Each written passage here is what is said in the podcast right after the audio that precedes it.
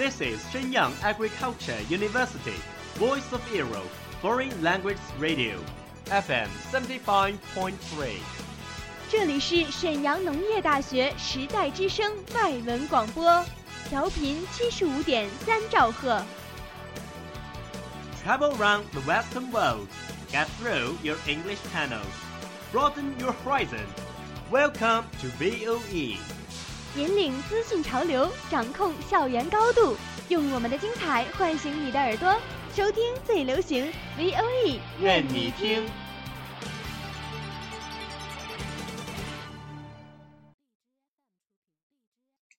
I remember the first film that I ever watched was Titanic. Three year old, having completely no idea what was they talking about. The only scene I remember was Jack and Rose standing at the very front of the boat, talking. When I grew a little older, I got to know about some animated films like Finding Nemo and Toy Story and Wall-E. Wall-E was my favorite. Eva. Eva. Over the past 20 years, I watched hundreds of films.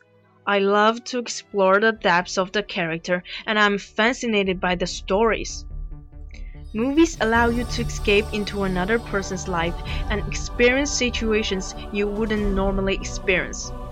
There's nowhere better to lose yourself than in film. You can be a character in any country in any time period. Some of the greatest films I've seen have never left my heart and soul, and I hope they never do.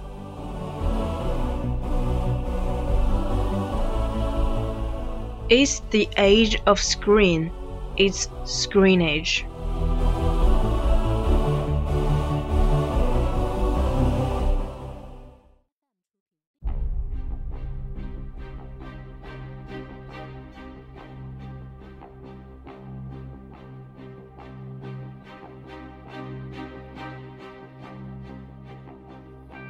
Hello everyone, I'm Yolanda.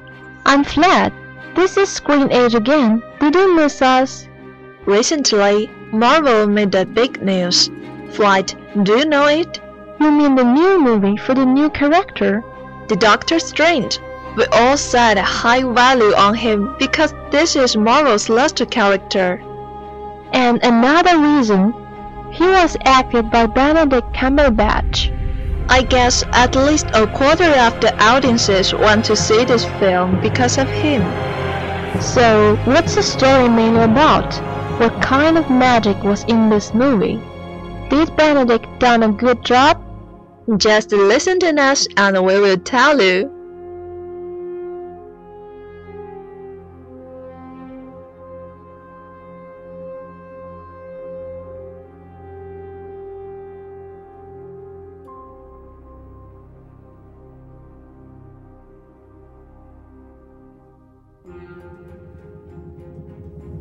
Dr. Stephen Strange, an arrogant neurosurgeon as well as a surgical specialist, has made his mark in his profession. However, he couldn't hold his scalpels and continue his doctor career because of a car accident. He escaped death in this accident, however, he was caught in a bigger problem. To end this nightmare, to cure himself, he tried his utmost. After experiencing lots of bitterness and sorrow, he finally found the ancient one in Nepal. He started to put ego aside and learn the secrets of a hidden world of mysticism and alternate dimensions. Based in New York City's Greenwich Village, Doctor Strange must act as an intermediary between the real world and what lies beyond, utilizing a vast array of metaphysical abilities and artifacts to protect the Marvel Cinematic Universe. There are some amazing plots not being talked by audience for a time.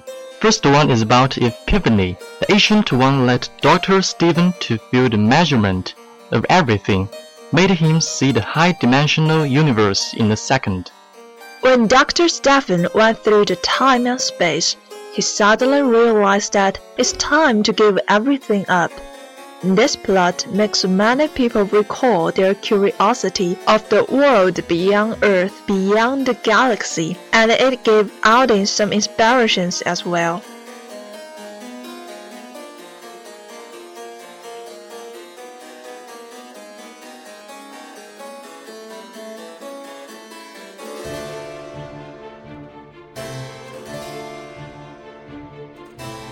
For many girls, one of the big bright spots is the protagonist, Benedict Timothy Carlton Cumberbatch. The length of his name has always been a joke as well as his face. Actually, he's a quiet, charming and great man. I can't agree more. The first I was attracted to him for his performance in Sherlock Holmes.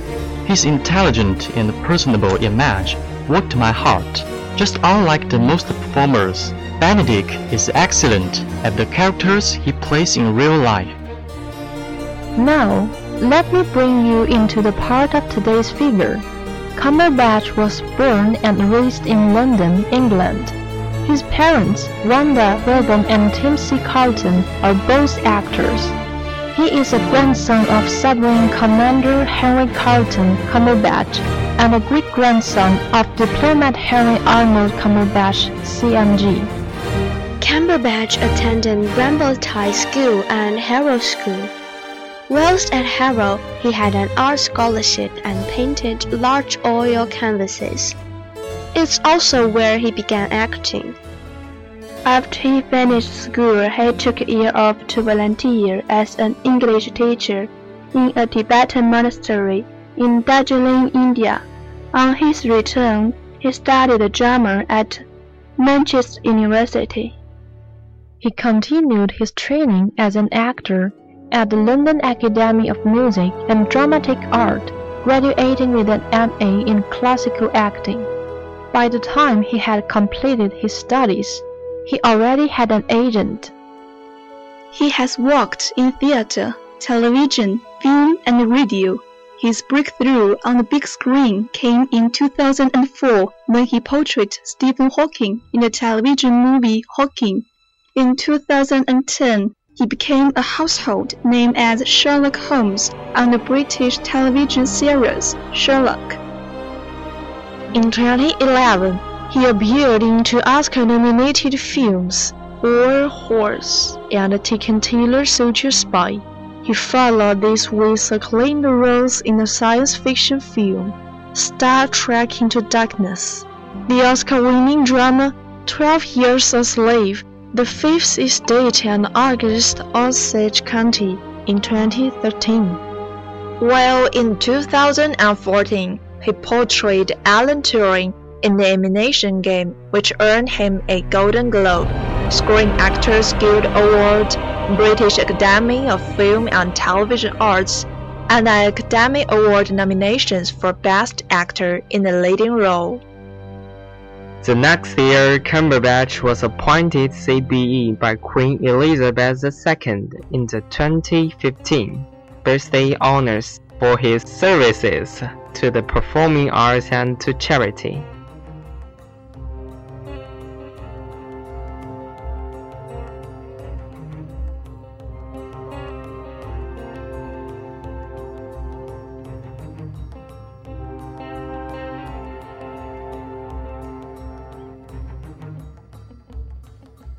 So, this is another film of Marvel Studios. Compared to the previous movies, Doctor Strange is a very unique superhero.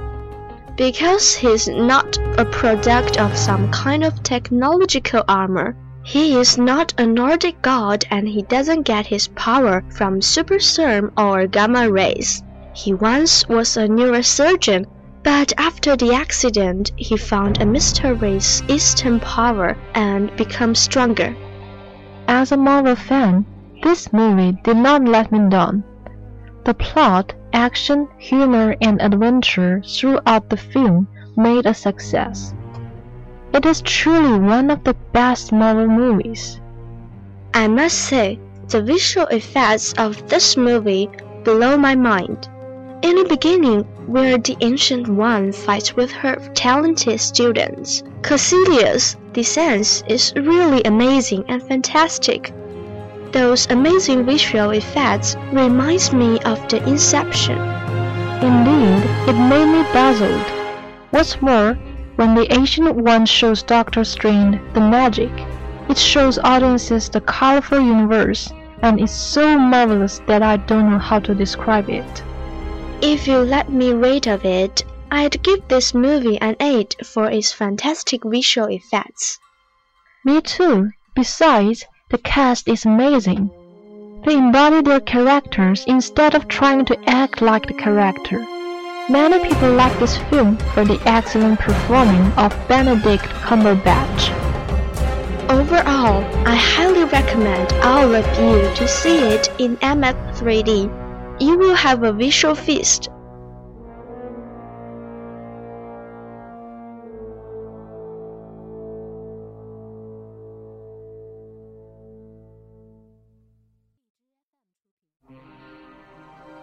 Well, my audiences, it's time to say goodbye. After all, we think Doctor Strange is a good film. Well, at least we should know one thing from it. Be modest. Yes, and don't forget believe in yourself too. 最后，感谢制作张安康。See you next time. Bye. Bye.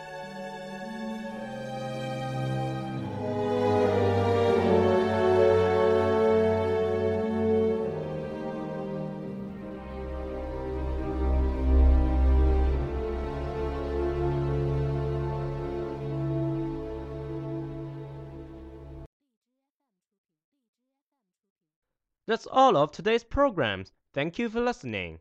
如果你喜欢我们的节目，您可以同时在荔枝 FM、iTunes Store、Podcast 同时搜索 VOE 外文广播电台，为您呈现精彩往期节目。我们下期再见。